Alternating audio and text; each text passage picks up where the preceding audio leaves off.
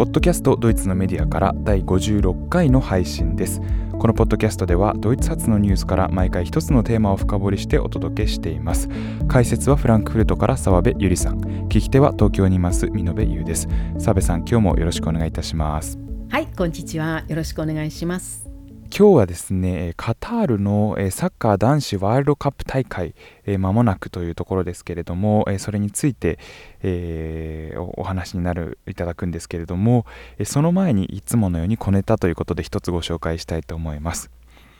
以前の、えーとエピソードで一度あのどこかで言及したことがあったかと思うんですけれども、えー、金のじゃがいも賞というのが、えー、2018年からドイツにありまして、えー、今年も授与されましたのでそれについて、えお話ししたいと思います。えこの金のじゃがいも賞というのをですね、え授与しているのは、えー、ノイエ・ドイツェ・メディエンマハエネンということで、え移民背景を持つドイツのジャーナリストによるグループになります。うん、で、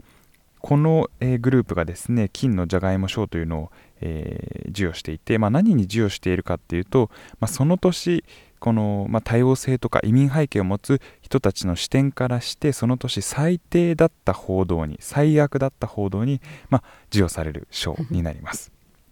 で、まあ、この金のじゃがいもってすごく あの面白いあの響きでしてもちろんあの澤部さんとかドイツで長く暮らしていらっしゃる方とかドイツに詳しい方はすぐに分かるピンとくるんですけれども、うん、まあ、じゃがいもというのはこれはまあいわゆる白人のドイツ人といいますか、まあ、いわゆるドイツ人という人たちが、まあ、私がよく聞くのは結構自虐的に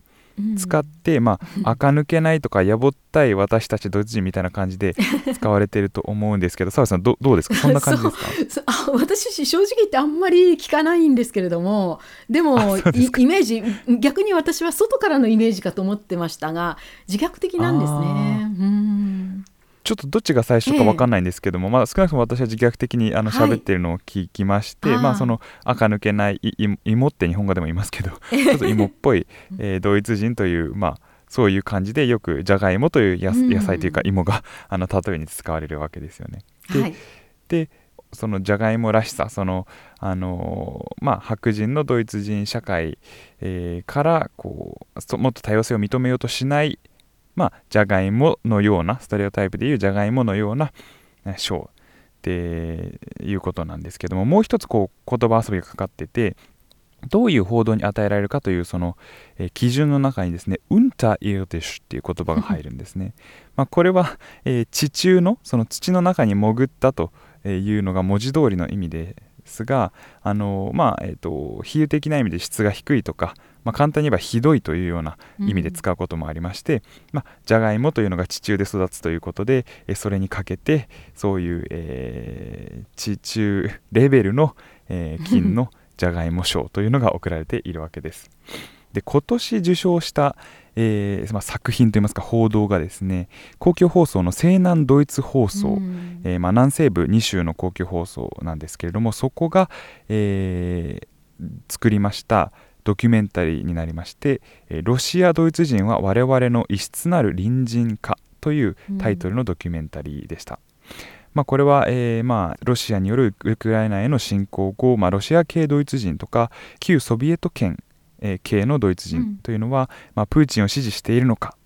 えー、彼の政策に賛成なのかというふうな問いを、まあ、立てられ続けているというふうに、うん、えー、この理由にはあの書かれていましてこのドキュメンタリーは、まあ、ロシア系ドイツ人に対して公平な視点では語っておらず、まあ、歪んだ、うん、まあ、スティグマ化されたような描写に終始していると。で、うん、えー、この、あの審査員の公表の中で、えー、書いてありましたのが、まあ、最初のナレーションがそもそもひどいということで、えー、どういうナレーションで始まるかというとロシアドイツ人彼らは私たちのところに住んでいる。私たちのところで働いている。しかし彼らは本当に私たちの仲間なのかと、えー、まあ、そういう始まり方をしているそうで私はまだこれ見てないんですけれども、うん、まあ、えー、そうですよね。このたまたま事情があって移民した人であったりとか親が移民であるというところの家庭に生まれてきた人に対すを、まあ、我々のそもそも我々の一員ではないというようなふうに、ん、あの語るのが、まあまあ、非常に偏見に満ちているよねということで、えー、さらにまあ好評では番組ではロシア系ドイツ人を、えー、クレムリンのプロパガンダに踊らされるドイツ社会の問題点あるいはドイツ社会の一部でありながら、えー、完全には属してないようなグループ、まあ、ちょっと私今意訳しましたけれども、うん、そういうふうなものとして扱っているということで、うん、えこのドキュメンタリーが金のじゃがいも賞を今年受賞すべきであるというふうに書いておりまして、えー、まあそうですね。このノイエ・ドイツェ・メディエン・マハエネンという、えー、新しいドイツのまあ、なんて言うんでしょうね、ジャーナリストたちとでも言いましょうか、メディアをあの形作る人ということで、この人たちの活動の中の金のじゃがいも賞、2020年2年について、えー、簡単にご紹介しました。うん。なんかあれですね。1回分のテーマになるぐらいの話ですよね本来は。私たちのポッドキャストで、ね、本当そうですね、小ネタ小ネタにしてしまうにはもったいなかったかもしれませんけれども、うん、はいはいはい。あでもあ面白かったです。はいありがとうございました。じゃあえとはいえちょっと今日はまた話が 違う方向に飛びますが、えー、ね、はい、サッカーの話をします。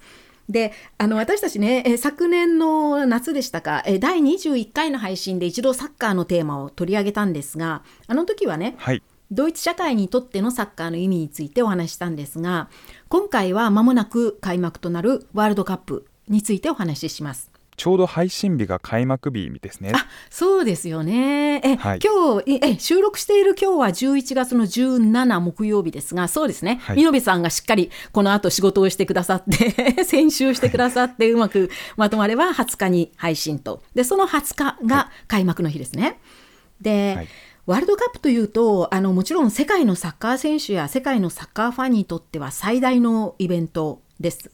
で今回はね初めて冬に催されるっていうことでまあクリスマスと被らないように、うん、その11月20日から12月18日までの4週間ですね。を会期に定めたわけでそれプラスもう一つね今回初めてという要素があるんですはですがそれは今回初めてえー、ワールドカップは中東の国で開催されることになりました。カタールですね、はい、カタール大会と呼びます。で通常ならねこの直前のドイツっていうのはワールドカップの開幕を迎えてねもうウキウキワクワクムードで盛り上がってるはずなんですね。で、はい、あの開幕が近づくにつれてメディア報道がどんどんどんどん盛んになってねドイツチームはもちろんのことその他の各国の出場選手たちの様子を伝えたりあるいは開幕直前のね開催国の様子を伝えたりでね連日まあ報道が、あのー、続くんですよ。それとあとドイツの街中ではね応援準備グッズがあちこちに見られるようになって特にあの国旗のバリエーションですね。うんまあ、国旗といってもね、あのいろんなタイプがありましてあの一軒家の庭に建てる国旗とあとはあとアパートのねベランダとか窓から下に垂ら垂らす国旗。それとかあと車に取り付ける国旗、あと手に持って振る国旗っていろんな、まあ、あのバリエーションがあるんですがこういうのがもう街中にあふれ始めるんですね。それと、はい、あとあのワールドカップのような大大きい大会はねパターンとしてはあの外で大勢で観戦するたとえね開催国じゃなくてもパブリックビューイングだとか、うん、あるいはあのカフェとか居酒屋レストランなんかでねあの店側が大きなスクリーンを準備して、はい、そこに集まった人たちがねワイワイ言いながら一緒に見て応援するっていうのが一つのパターンなんですね。で、はい、特にあのレストランとかでもあの、えーと、通りにねこう座席を設けてるような店あのストリートカフェみたいな形で、うん、ああいうところではねわざわざ通行人も見れるようにあの外に大きなねスクリーンを設置してでどうぞ通る人も見てくださいみたいな感じでね、うん、こう立てていてそうするとこうたまたま通りかかってもあそういえば今日は今あそことあそこがやってるんだ今結果どうなってるかなって立ち止まってね覗き込む人ってたくさんいるんですね。そういうふうに大勢ですごくオープンな中で大勢で応援するのでそういう時にね身につける応援グッズっていうのも今の時期本来なら売り出されるんですね。で例えば髪飾りとか、あのマフラーとかねスカーフとかあるいはねあのユニフォームはもちろんですけれどもそういう格好して、まあ、そういうところにあの見に行くわけですね。それとあと、はい、もちろんあの家でテレビで見る人たちもいますけれどもそういう人たちにはねあのワールドカップ用のスナックっていうのが 売り出されるんですよ。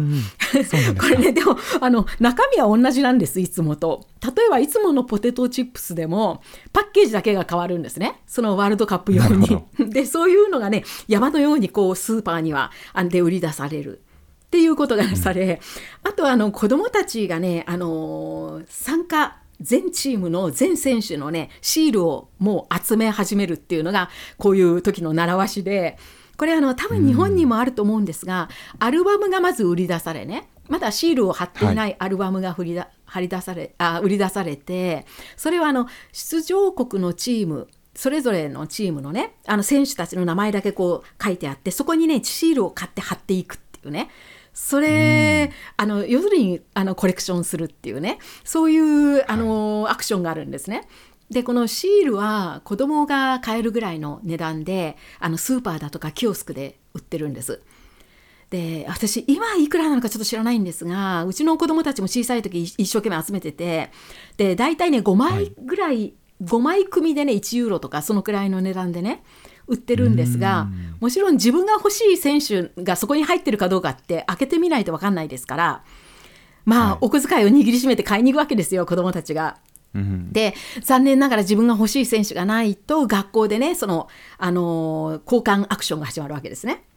そういう形でアルバム作りっていうのがね始まりちなみにこの種のアルバムってね本当に完璧にシールを揃えてあの完璧になるとねものすごい高値であのオークションでね 売り出されるんですよ。あの 昔の大会なんてねちょっと私この間見たらねもう何十万円100万円超えるぐらいの一冊ね値段でねなんか取引されてました。うん、だからすごい値打ち物なんですよねしっかりちゃんと揃えるとですけれども。うん、でこういうね、まあ、大人も子供もこういう中でねワクワクワクワクと待つわけですねその開幕を。はい、でこのねこのムードっていうのはねオリンピックよりもはるかに濃厚ですドイツの場合は。でドイツ社会全体がねこの素晴らしい大会だとかあとドイツ選手の活躍に期待してねもう全体的にもう高揚しちゃってるっていうそういうね特殊なムードになるんですね。それが通常であればワールドカップの直前の雰囲気なんです。ところが今回のカタール大会前にはこれが全くありません。で私自身ねあのワールドカッププにしてもそのワールドカップとね交互で来るあのユーロカップ。これも4年おきなので、はい、ちょうど夏と冬のオリンピックのように2年経って2年おきにどっちかがね開催されるっていう形なんですけども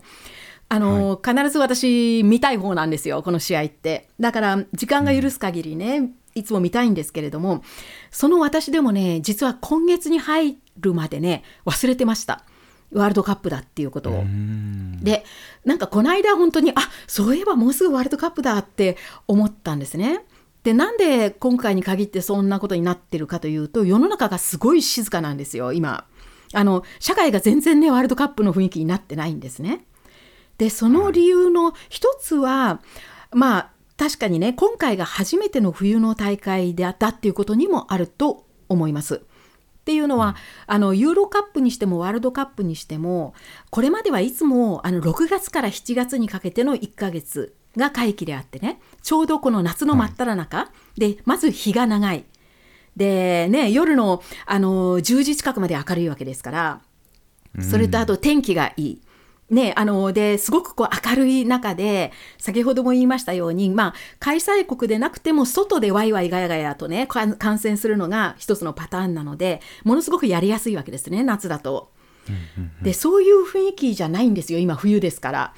で、はい、今まあドイツは5時過ぎるともう暗いですし連日雨とか曇りとか霧とかでねあのもう朝から暗いですしね。およそそういうこうあの戸外であの騒ぐというムードではないんですね。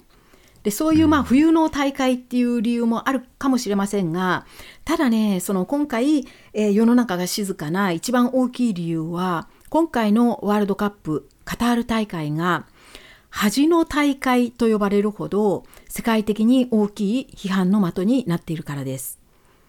でここで私はちょっとあの話に入る前に見延さんに日本の様子をお聞きしたいんですが日本でもこの大会への批判ってかなり声高に言われてます、声高とは言えないかなというのが感想です。私もこの問題に初めて接したのはドイツのメディア、えー、を聞いてということでうん、でその後、まああの気になってアンテナを張っていたら日本のあの自分で調べなくても日本のま新聞とかニュース見ているとあのパッてあの目に入ったことは何度かありますけれども、うん、まあ、ドイツでの報道のされ方とかこの議論のされ方を見るとその規模では全くないですね。なのであの知ってる人も全然いると思うんですけれども、うん、あの大きくそれが今回の問題になっているということはなくてあの、ええ少しだけあるという感じかと思います。かりましたじゃあやはり雰囲気的にはだいぶ違いますよね。あの、ね、えー、今回のカタール大会っていうのはもう批判をもうあちこちから批判を浴びておりましてで、まあ、ドイツでも、まあ、批判の声がものすごく高いんですけれどもその理由はね、うん、大きく言うとまず最初に大きく言うと2つです。1つはカタールが開催国に選出されたそのやり方これ2010年だったんですけれども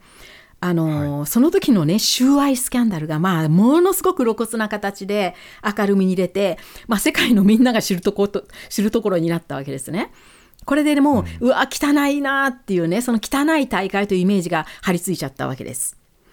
それが一つ。はいでもう一つがこっちの方がもっと深刻なんですけれどもカタールで大会準備をしている間その建設いろんなものが建設されたわけですがその建設に従事させられていた外国人の移民労働者の扱いがものすごく非人道的でありこんなにね人権を無視した国でこういうサッカーの大会をねやるって一体どういうことなんだっていうその批判が集中したんですね。で、うん。カタールはこの外国人の移民労働者以外であってももともとイスラム教の国ですから女性の権利あるいはねあのいわゆる、えーと、性的マイノリティあの LGBT と呼ばれるね、はい、性的マイノリティの人たちの権利なんていうのはないわけでで、まあ、弾圧されている人たちですよねこういう人たちは。でそういうね人権を無視しているような、まあ、西側から見るとこういう人権に非常に問題がある国でなんであのよりによってサッカーのワールドカップが開かれなくちゃいけないのかっていうその点がに批判が集中するわけです。っていうのは、うん、サッカーっていうのはねこのあのワールドカップをあの主催しているのはあの FIFA と呼ばれる、えーえーと、国際サッカー連盟ですね。あ FIFA って日本でも FIFA で分かりますか、はい、FIFA ですね。あそうですか、はい、はい。FIFA という省略語で呼ばれますが国際サッカー連盟。ここが主催しているわけですが、はい、その国際サッカー連盟にしてもそのメンバーである各国の、あのー、それぞれのねえー、サッカー連盟にしてもこういう大会で大きなスローガンに掲げるのはあの偏見を打破しようとかね人種国籍宗教にかかわらず人間は平等でありサッカーによって世界を一つにしようっていうそういうことをスローガンに掲げているわけで。まあ、代々そういうスローガンのもとでこういう大会が開催されてきたのに、なんで今またカタールなんかでね、この大会を開くのかという、そういうことへの批判です。これがね、大きい2つの理由なんですが、特に昨年以来、えー、この大会はね、ボイコットすべきではないかという議論が、えー、ドイツを含めた多くの国で始まり、今現在、その開催直前でもやはりこれはね、そのままテーマになって話題になってるんですね。ということで、今日私がお話ししたいのは、まず最初に、あのー、まあ、恥の大会とまでね、言われるようになったその経緯をもう少し詳細にお話ししたいと思います。まあ、あの今の三延さんのお話だと日本ではあまりあのもしかしたらご存じない方もいらっしゃるかと思いますのでこの経緯をもう少し詳細にお話ししその後で、はい、えー、欧州各国がじゃあ実際にこの大会に対して今どういう姿勢をとっているか特にドイツでは具体的にどういう動きや議論が見られるかということをお話しします。そして最後にねじゃあこれはえー、カタールを批判して済む問題なのかというねあの実はドイツではもう話題はこっちの方に移ってるんですがカタール批判してこれって済む問題なのかそうじゃないんじゃないかっていう話ですね。つまりカタールを批判すると批判する側にも跳ね返ってくるんじゃないかというねこれは一言で言うとドイツの外交の問題こちらにねどちらかというと話題の中心が今移ってるんですねドイツでは。その点を最後にお話します。じゃあまずカタール大会が非難と批判の的になってきた経緯なんですけれども具体的なその、えーと、問題点をお話しするより前に先にね、えー、カタールってそもそもどういう国なのかということをちょっと簡単にご紹介します。でまあ一言で言うと何ともいびつな国なんですよねカタールっていうのは。出ます場所地あの位置ですけどこれはまあご存知の方が多いと思いますがアラビア半島の東側ペルシャ川ペルシャ湾に突き出た半島の国がカタールです。そして国家の体制は、えー、あの首長首長あの首長いって書く首長を君主に据える立憲君主制国家であってこの首長っていうのはイスラム圏の国であれば総督というふうにね本来総督って呼ばれる、まあ、ポジションの人なんですがこれを君主に据える立憲君主制国家です。でこのカタールの面積なんですけどこれは日本でいうと秋田県ぐらいっていうふうに書いてありました。つまり世界でもねあの一番小さい国の一つなんですね面積から言うと。でただこのあの最もいびつなのが人口なんですねカタールの人口。カタールの人口は300万人弱と言われるんですがこのうちカタール国籍を持っている人は約1割つまり30万人弱に過ぎないんです。じゃあ残りの90%って誰なのかというとこれが外国人の移民外国からの移民労働者なんですね。で彼らの出身国はインドネパールバングラデシュパキスタンフィリピンといった、まあ、アジア系の人たちですね。そして、えーと、カタールといえば、まあ、石油と天然ガスの産出国でありその豊富なエネルギー資源から大変な金持ちの国なわけなんですけれどもただしその富はこの1割弱のねカタールの国籍を持っている人たちだけに集中していて外国人労働者は搾取されているというふうに言われます。であのまあ、カタールって砂漠の国ですけれどもあの中心にねあのすごく近代的な高層ビルが建っているああいう写真ってご覧になったことがある方は多いと思うんですけれども、まあ、あのアラブ首長国連邦なんかもそうですよね。もそうですけれども、あのー、すごく近代的な高層ビルが立ち並んでいる。で、ああいうね、国の建設を請け負っているのが外国人労働者なんですよ。で、その彼らの労働の上に国づくりをしているのがカタールであって、で、後で詳しくお話ししますけども、これがね、現代の奴隷制と言われる形なんですね。で今じゃあカタールが目指しているのは何かと言いますとこれがねあのソフトパワー戦略と呼ばれる国の路線を決めてるんですね。で一体このソフトパワー戦略って何かと言いますとあの今お話ししたようにカタールはまあその豊富なエネルギー資源を輸出することでものすごくお金を稼いでいてで経済的にはもうすでにとっくに世界で重要なポジションを占める国となっているわけです。で、あのカタール自身がね、あちこちに投資してますし、あるいは外国の投資も呼び込んでますし、あと世界の大企業とのね、ビジネス提携も次々進めているのがカタールで、もうカタール抜きに世界の経済は語れないぐらいのポジションをもう獲得してるんですね。で、今カタールが目指しているのは、次は学問、文化、スポーツ、といった分野でも世界の注目を浴びてイメージアップして尊敬される国になることこれがね、これをソフトパワー戦略と呼んでるんですね。で、そのための一つの大きな手段となったのが今回のワールドカップの誘致だったわけです。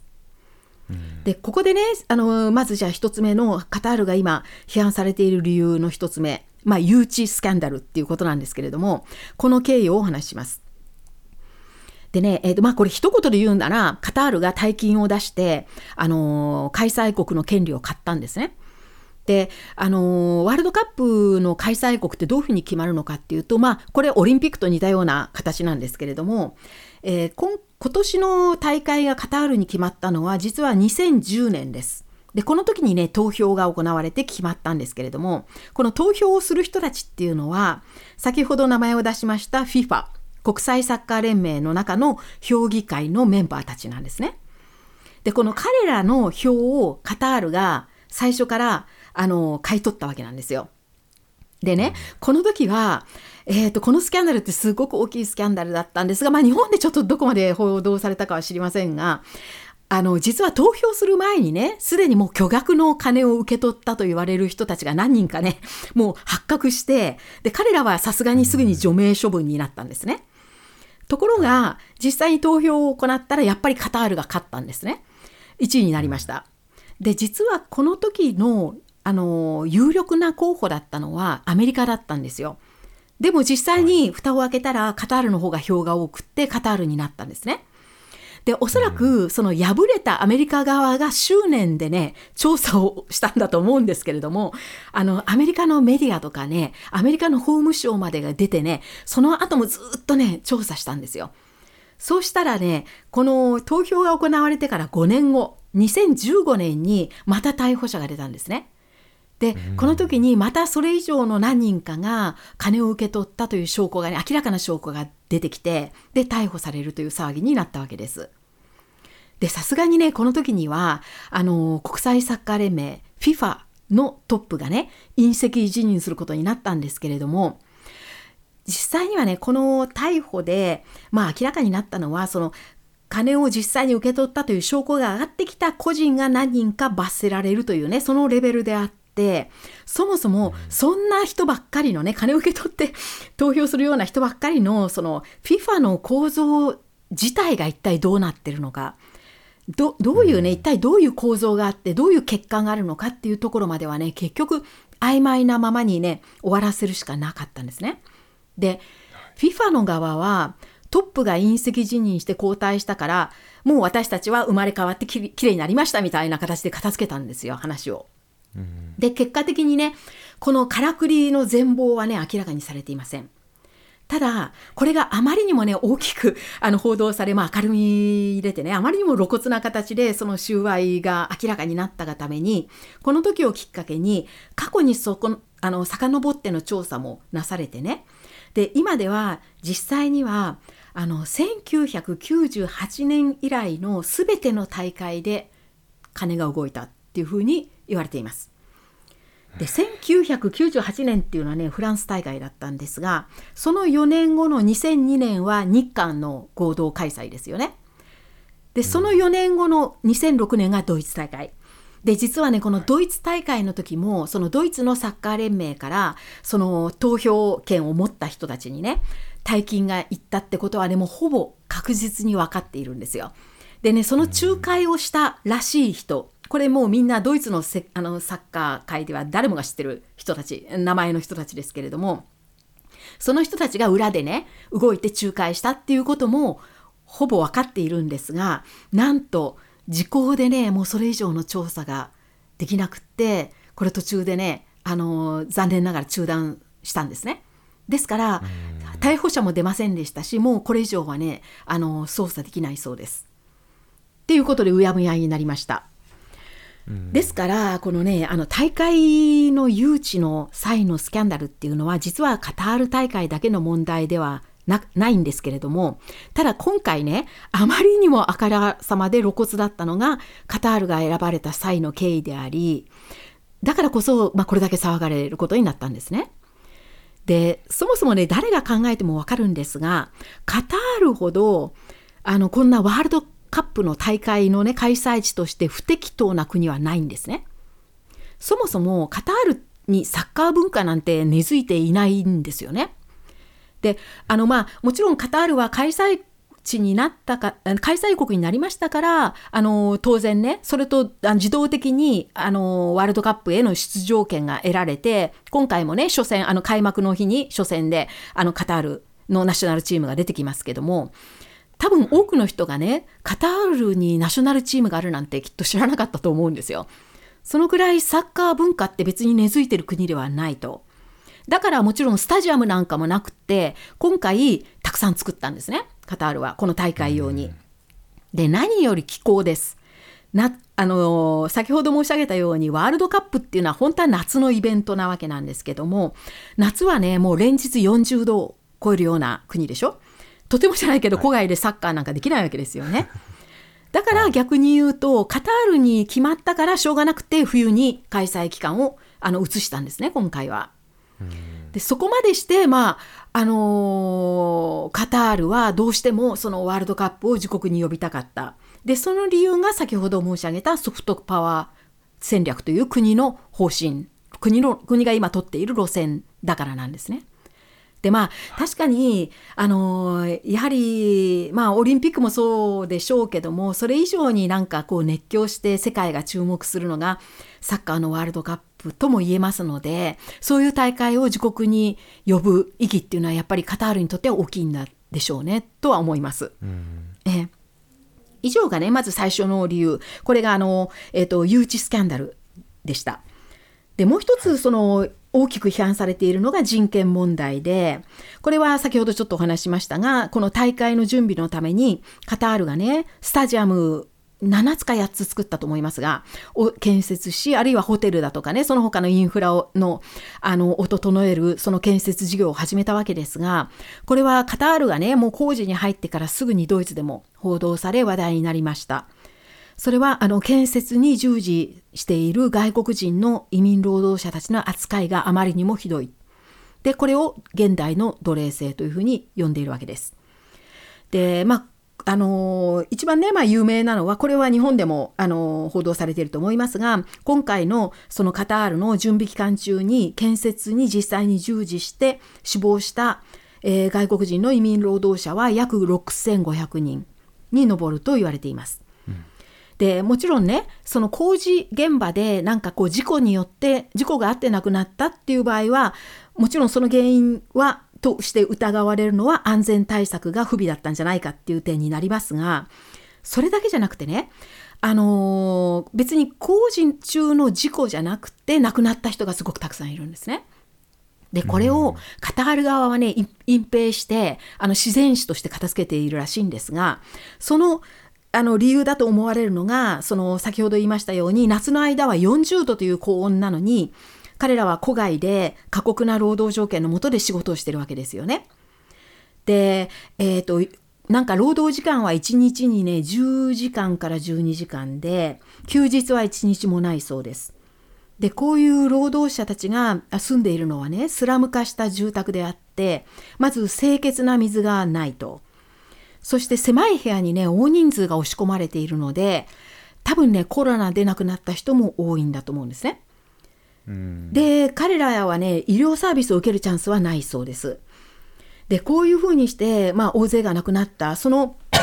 あのー、まあ、確かにね、事故で亡くなったらさすがにカタールも、カタール側も隠蔽はできないと思うんですが、こういうその事故の現場で亡くなったわけじゃない場合はね、全部なんか自然死のような形で片付けて、あの、つまり死因も究明することもなく、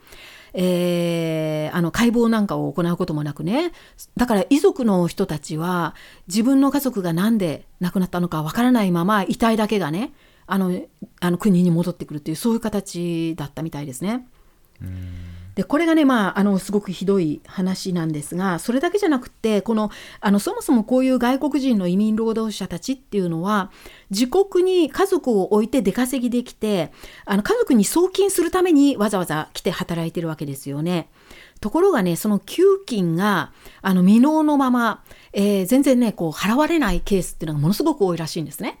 何ヶ月もただ働きさせられているケースっていうのがすごく多いっていうことも報道されました。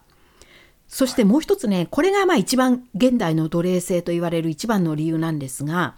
あの彼らはね外国人かあの外国人の移民労働者はまずカタールに入国して雇われるとねその段階であの雇用者側にパスポートを取られちゃうんですって。つまり、その後ね、どんなにひどい労働条件だからもう雇用者を変えようとしてもね、身分証明書がないから変わることができないんですね。で、あるいはこんなにひどいならもう自分のうちに国に帰ろうと思っても、あの、帰ろうとしても帰れないんですよ。パスポートがないから。だから結局ね、縛り付けておくためにパスポートを取り上げてるわけなんですね、雇用者側が。で、自分の意思で何にもね、自由に動けない形になっているということです。で、これ、こういうことがね、もう世界中にまあ報道されて、ドイツでもすごく初期の頃からね、問題として報道されたんですね。ただ、えっ、ー、と、これはね、カタールだけの問題ではなくて、実はね、この外国人の労働者たちを送り出している出身国の方にも、あの、問題の構造ができているっていうふうに、今では報道されています。つまりね、例えばあのカタールあの、まあ、どっかの国の人、まあ、インドでもパキスタンでもね家族に生活費を稼ぐためにカタールに行こうと思ってもおいそれと渡航費を出せる人ってそんなにいるわけはないと思うんですねこういう国で。じゃあどうやって彼らはねカタールまでやってこれるのかっていうとそれは自分の国にそういうエージェントがあるからなんですね。でエージェントは彼らに渡航費をね借金として貸すんですよ。でそそれをまた負債としてねそこからまたあの絞り取るんですね後から。で、はい、ただそうやってねあのどんどんカタールに送り込んでるわけなんです。でそれをね出身国の政府自身が認めてるんですね。っていうのは、あの外国人外国に入れて稼いであの仕送りしてくれば結局その国としては外から外貨が入ってくるっていう形になりますよね。で利益利益が出るっていうそういうことらしいです。だから、うん、そういうねこの出身国の国の中にもこういう犯罪的なあのまあうん、あのまああのなんというか移民の移民で送り込むその構造にね関わってるんだっってそれを一つ作り上げているんだっていうふうに今では言われています。これが、えーと、移民の問題なんですが、まあ、先ほども言いましたようにそれだけじゃなくてカタールはあの女性とかね LGBT の権利を認めていない、まあ、彼らを弾圧している国でありそれがねやはり今回、あのー、ワールドカップの開催地になったら外の国からたくさん観客が訪れるわけじゃないですか。でその外から訪れる観客の中にはもちろん女性もいれば LGBT の人たちもいるわけですよね。で彼らの安全はちゃんと守られるのかっていうことも一つの焦点になって実はねドイツも、えーと、先月だったと思いますが内務大臣がねわざわざそのためにねカタールに行きました。で、えっ、ー、と、ドイツからもね、観光客が来るでしょうけれども、彼らの、あの、その外国人のね、観光客の安全はちゃんと保証してくれるんですねっていうね、そのなんか、こう約束を取り付けに行ったらしいんですけれども、もちろんね、そういう場ではカタール政府は、もちろん私たちは世界から来るね、誰でもをね、歓迎しますっていうふうに言ってるんですね。ただ、カタール政府の言うところによるとそれでも滞在中はもちろん私たちの国の法律を守ってくださいねっていうふうにね言ってるそうなんです。でそのカタールの国の法律っていうとその中ではまず女性の権利っていうのは認められていませんし LGBT に至っては存在すらもう違法なんですよね。だからそんな国に行って大丈夫かっていう話はねやっぱり今でもあのなされていますね。大丈夫だろうかといういくらねこうあの約束を取り付けたといっても本当に安全なんだろうかっていうこともね言われています。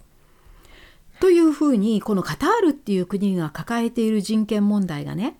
まあ、注目を集めてであの国際的な人権擁護団体これはあのアムネスティとかヒューマン・ライツ・ウォッチとかねありますよね。ああいう団体がねやはりすごく、あの取材や調査を始めて世界にねどんどんどんどん問題を発信していったわけです。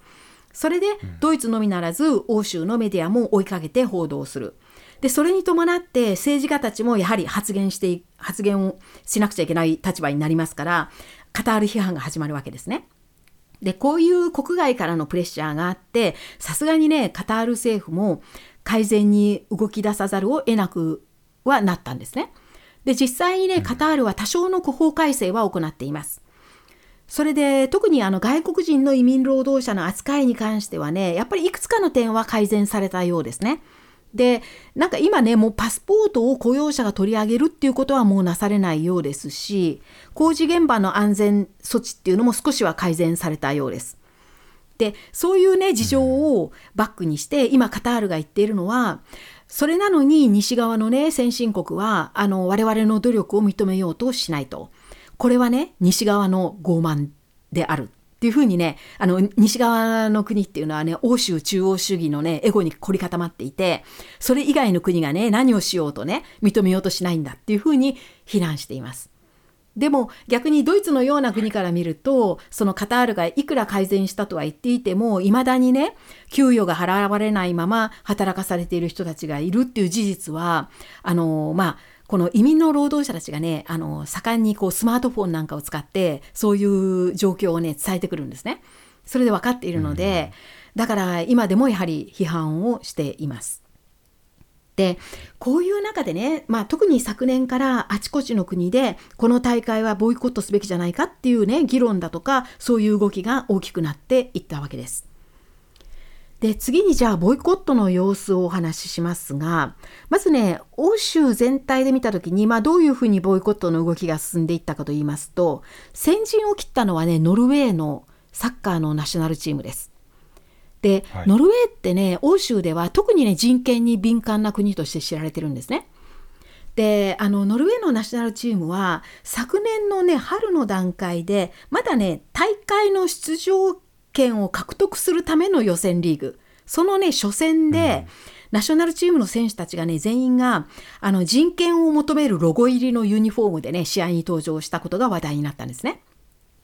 でこういうあの選手たちのアクションをノルウェーの国のサッカー連盟も支持したそうです。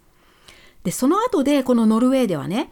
もう今回のカタール大会そのものはボイコットすべきじゃないかっていう議論が国内でね始まってでそうなるとねノルウェーのサッカー連盟は困った立場に追い込まれるわけです。っていうのは、うん、あの各国のサッカー連盟ってみんなねあの FIFA のメンバーになってるわけですからあの国際サッカー連盟のメンバーなわけですよね。で今回のこのワールドカップって主催しているのは FIFA ですから各国のサッカー連盟も主催者側の立場なんですよ。だから自国のナショナルチームがね私たちは参加しないって言ったらすごく困るわけですよね。でね、あのー、まあ、困ったことになりつつあったんですが結局ねノルウェーはこの出場大会大会の出場権を、えー、得るための予選でね敗あの敗退して結局どっちにしても出られなかったんですね。だからまあ事なきを得たというところがあるんですがただノルウェーではその後もね国としてこの大会に対してどういう態度を取るかっていうのがね随分国内で議論されたようでそういうノルウェーの姿がねあに続く形でドイツやオランダデンマークフランスといった国があのボイコットのあのこういう国でボイコットの話がね盛んになるんですね。でここでねボイコットって言ってもいろんな形があるんですよ。あのこれは立場によってねボイコットってどういう意味かっていうねそれもいろいろといろんなこうタイプがありましてまず普通に大会をボイコットするっていうと普通に思うのは大会には出ない出場しないっていうふうに考えますよね。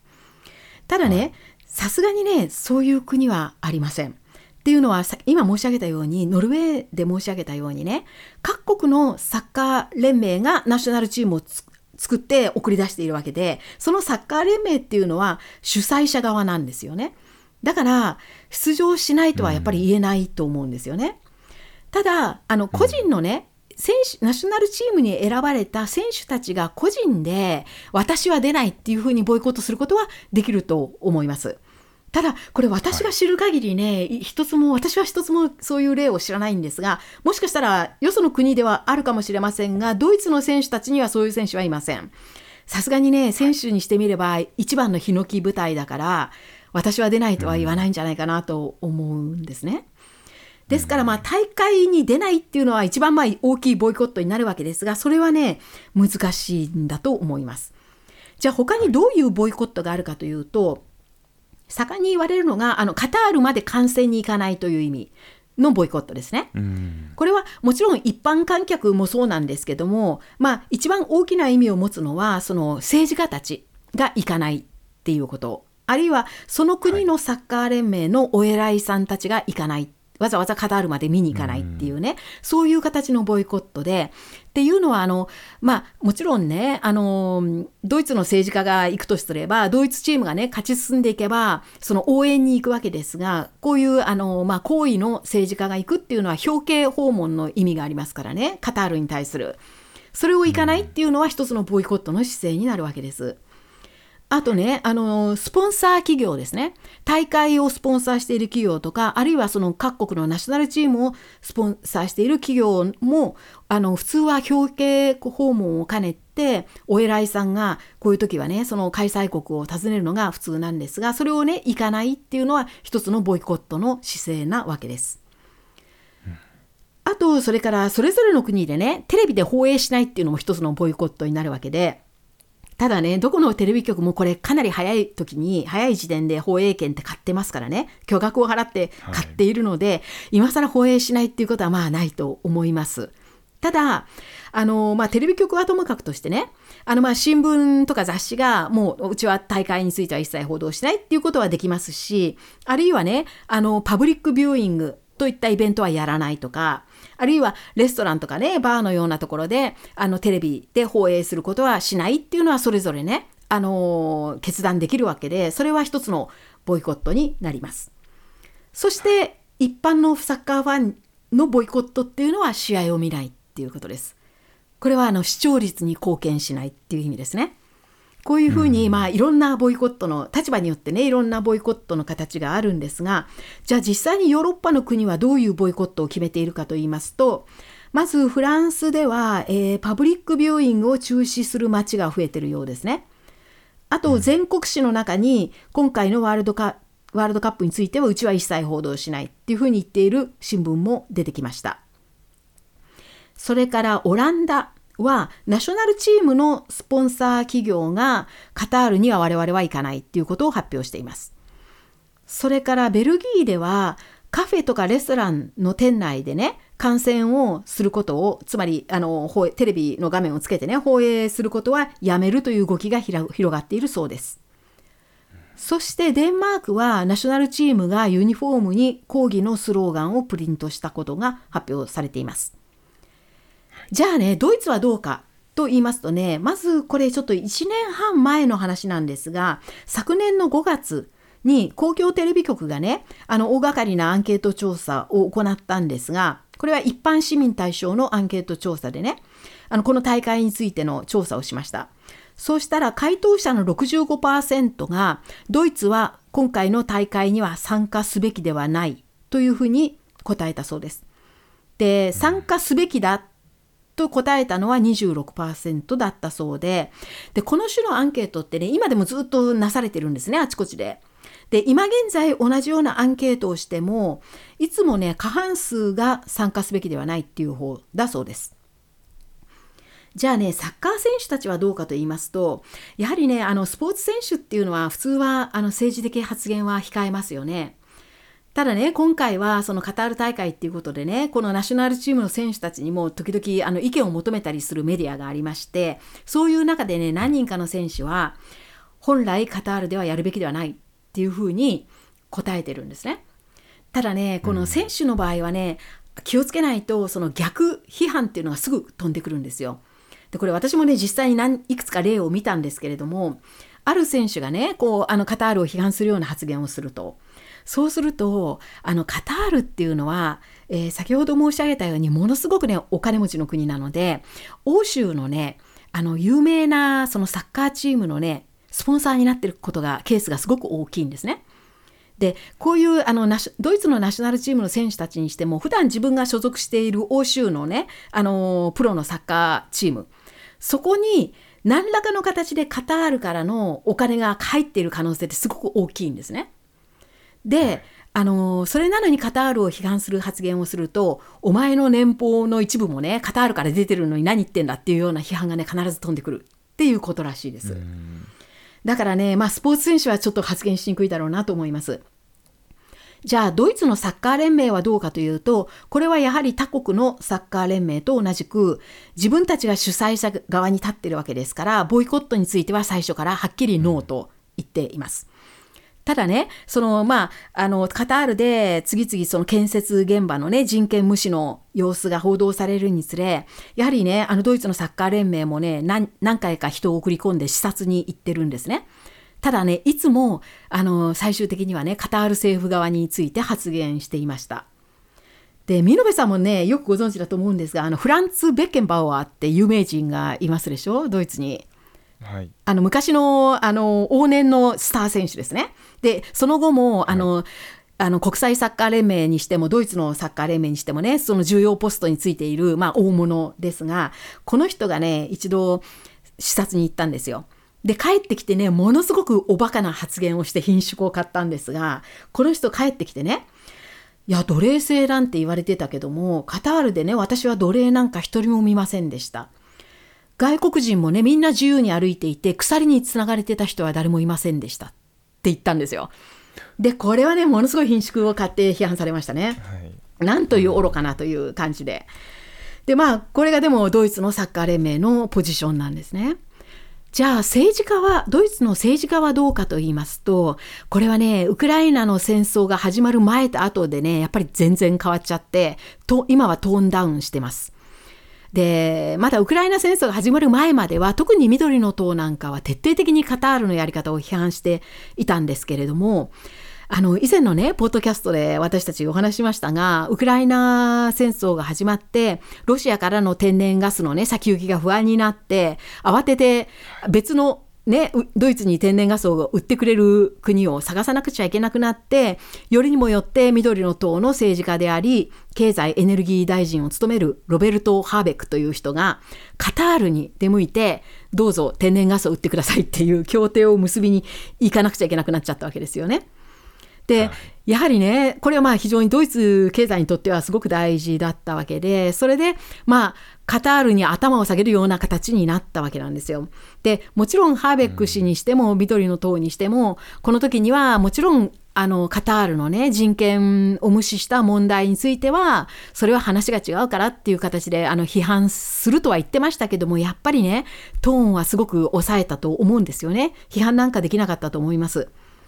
でこれは緑の党だけじゃなくて今年のねなあの秋9月にはねショルツ首相ももう一度またカタールに行ったんですよね。でこの時もこの時のあの、えーと、天然ガスのね輸入協定のその詳細をもう一度確認に行くような形でカタールに出向いていって握手して帰ってきたっていうねそういう話があるのでこの天然ガスをどうしても売ってもらわなくちゃいけない都合上やはり正面切っての人権批判はできないというそういう状況にあるのがドイツの政界です。で、この夏にね、あの、連邦議会議員にアンケート調査した結果というのがね、発表されたんですが、その時のアンケート調査の内容はね、連邦政府は今回のワールドカップのカタール大会をボイコットすべきかどうかっていうね、そういう質問だったんです。で、この連邦政府はボイコットすべきかどうかっていうのは、連邦政府はね、代表者を観戦にね、送り込むべきかどうかってそういう意味です。観戦に行くべきかどうかっていうことで、はい、この時のね、答えはね、ほぼ半々だったようですね。で、私も結果を見たんですが、なんかね、政党による違いっていうのはほとんどなかったです。それよりもね、個人の考え方の違いだったみたいで、で、ボイコットすべきではないとね、答えた人のその理屈はね、その意見はボイコットしてもね信憑性がなくて笑い物になるだけだっていうねそういう意見でした。つまり片やね天然ガスくださいって言ってまあ、歩み寄っていきながらもう片方でこんな人権を無視する国にはね行かないぞって言ったってなんかもうあの笑い物になるだけだから恥ずかしいからねそんなことはしない方がいいっていうそういう意見だったみたいですね。ということで結果的に政治家はなんかあのカタールに対する姿勢ではもう両手を縛られてしまったような感じになっています。じゃあねあの企業はどうか。特にあの大会のスポンサー企業はどうかということなんですが今回の大会にはねあのスポンサーをしている大企業が14社。そのうちの1社がドイツのアディダスアディダスっていうのはあのスポーツ用品のメーカーですね。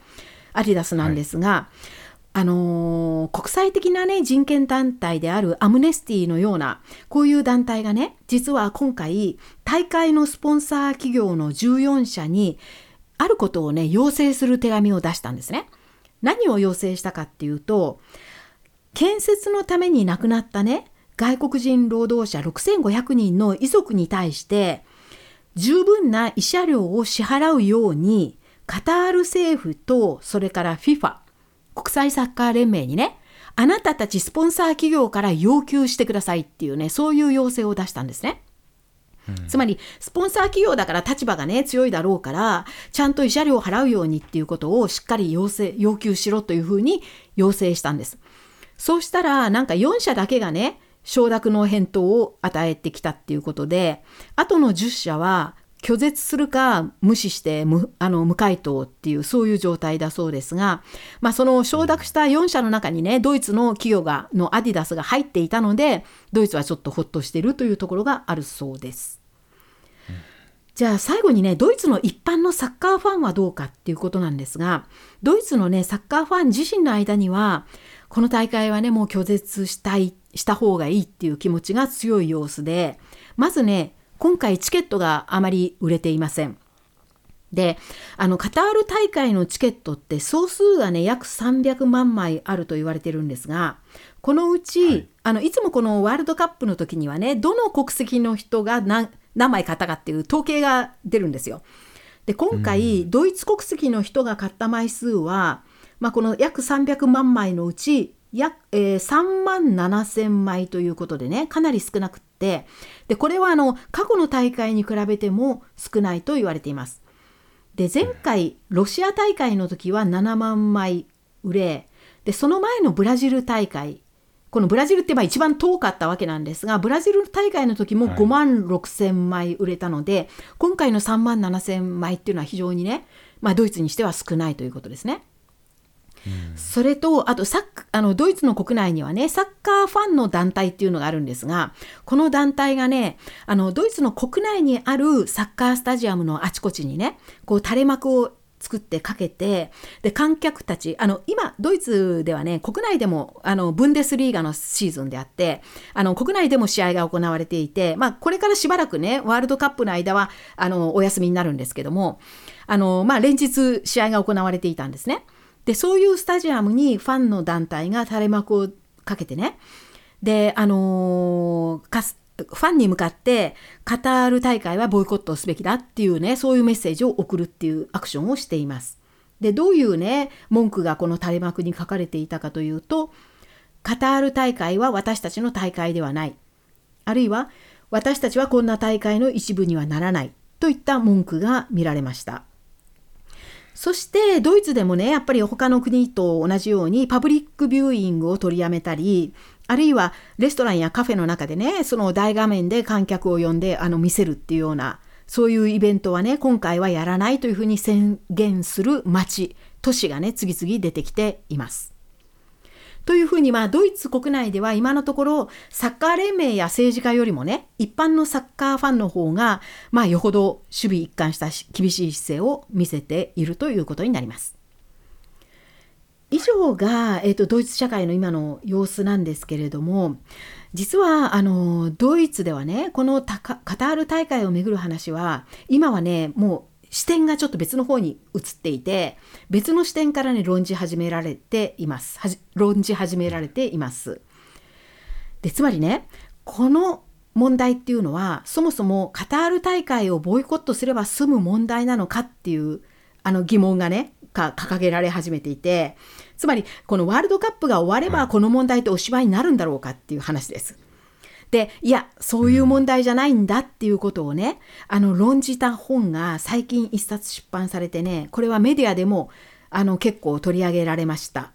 でこの本のね書評としてあのこの本ではカタール問題をもう一度もう一段高いレベルから論じているっていうようなね表がなされたんですがえーと、私ね今回このお話をするにあたってこの本を読みましたのでちょっと最後に少しだけこの本についてご紹介したいと思います。はい、これはねあの著者はセバスティアン・ゾンスさんというね政治学者なんです。でこのゾンスさんという人は特にねあのペルシャ湾岸の諸国の専門家なんですね。で今回発表した著作は「人権は金で買えない」っていうタイトルです。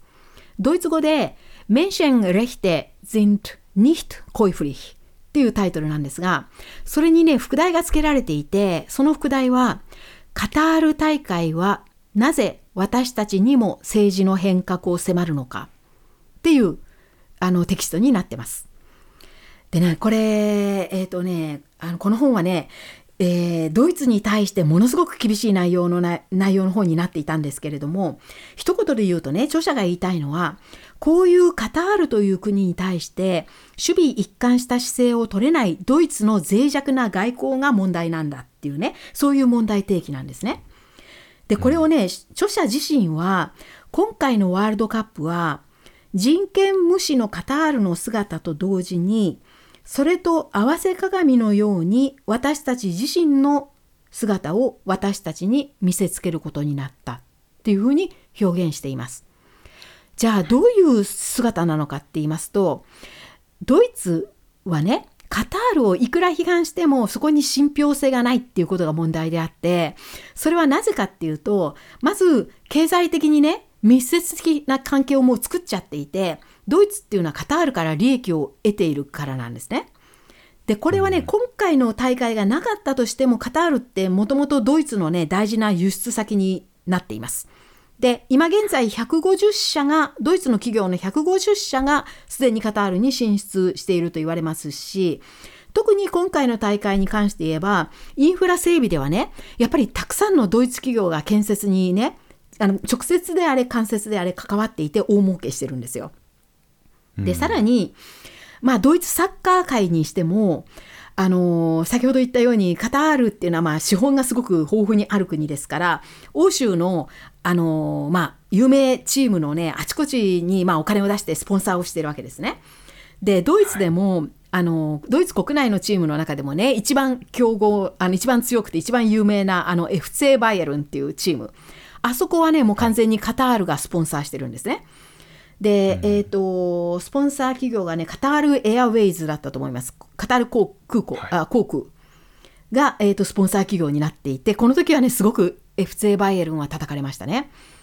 うん、で、ただ、このチームだけじゃなくて、他のドイツの国内のサッカーチームにしても、間接的にねその,、えー、そのチームのスポンサーになっているドイツ企業の株をカタールが持っているっていうパターンってすごく多いらしいんですね。だからあのカタールの資本なしにねドイツのサッカー界もやっていけないんじゃないかって言われるぐらいもうカタールとのあの関係は密接になっています。そしてそれに加えてあの今液状天然ガスのね先ほどからお話ししている液状天然ガスの輸入協定もカタールとしっかり結んでもう今カタールはあのロシアに代わるパートナーになったわけですよねドイツのあの天然ガス、うん、あ天然ガスにおいてですけども。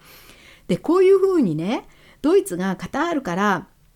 大変な経済利益を得ていると。でその事実を隠しながらドイツがねいやいや人権ではねあの国は問題があるっていうふうに叫んでもそれは二重モラルに過ぎないっていうふうに著者は指摘しています。つまり、まあ、著者が言っているのはねあのこれまで私たちもポッドキャストで話しましたけどもロシアだとか中国といったああいう国への依存と同じように今ドイツはもうペルシャ湾岸諸国にも依存し始めていてね。これはあのドイツだけではなくて世界全体がやはりあのロシア中国に続くもう一つの、まあ、問題の国としてね、まあ、これはカタールだけではないですけどもペルシャ湾岸諸国っていうのはそのくらい世界経済をねもう牛耳る大国になりつつあるんだっていうことをね忘れてはならないっていうことなんですよ。でそういう国とどういうふうに付き合うかっていうね一本筋が通った外交戦略がドイツにないことが一番の問題なんだっていうことであってでゾンス氏が著者のゾンス氏が言っているのはドイツがねそんなにあの自分たちが守るべき価値として民主主義だとか人権だとかねそういう価値を一番に掲げその価値に基づいた外交姿勢を私たちは取るんだっていうことを標榜したいんであればそれ以外のところでもねそれにそれに基づいたぶれない具体的な戦略を立てるべきだっていうふうに言ってるんです。で、今は今ドイツがやってるのはその人権を守ろうというねそのまあドイツが大事にしている価値を叫びながらもそれと対極にでもドイツが得ている経済利益っていうのをねもうその相反する形で置いて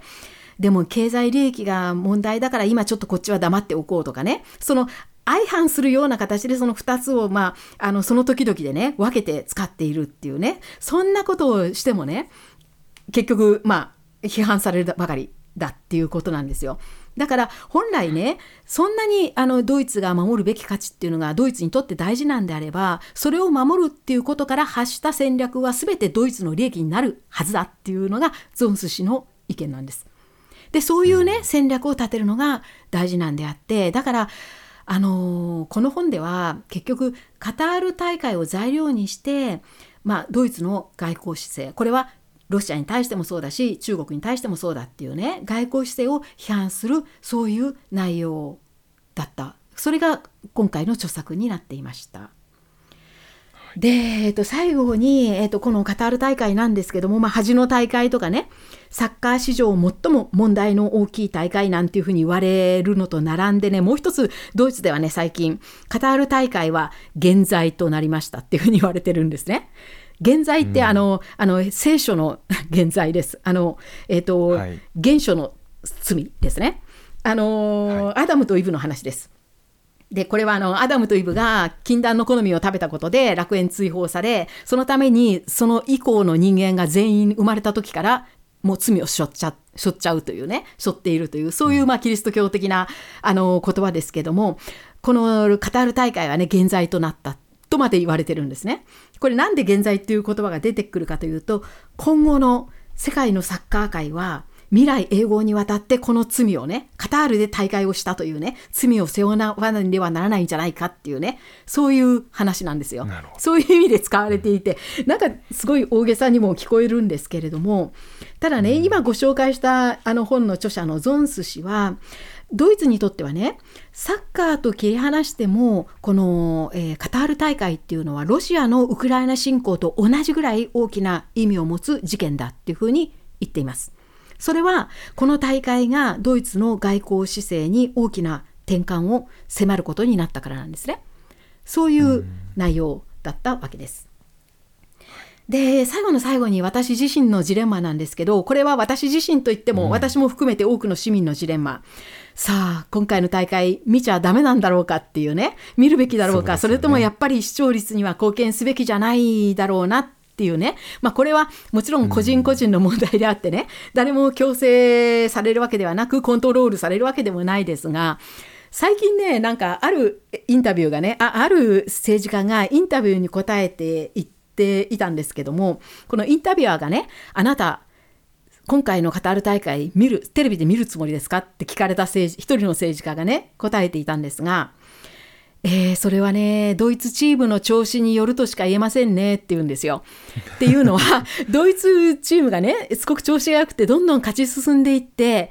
あの、準決勝とか決勝まで進んだらね、今私が、いや、私は絶対見ませんと言ってもね、誰も信じてもらえないだろうし、自分でもね、本当に見ないかっていう自信がないと。だからドイツチームのね、調子によりますって、これまあ、すごく正直なあれで、多くの人の意見を代弁してると思うんですけれどもで私は思いましたねこのインタビューを聞いて思ったんですけども今回に限ってはねドイツのナショナルチームは予選リーグでさっさと敗退してくれた方が私を含めね 多くの人がね悩まずに済みそうなんですよね。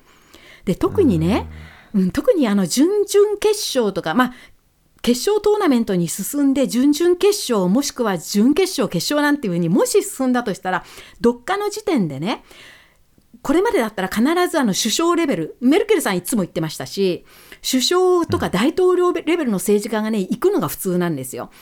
で、うん、そもそも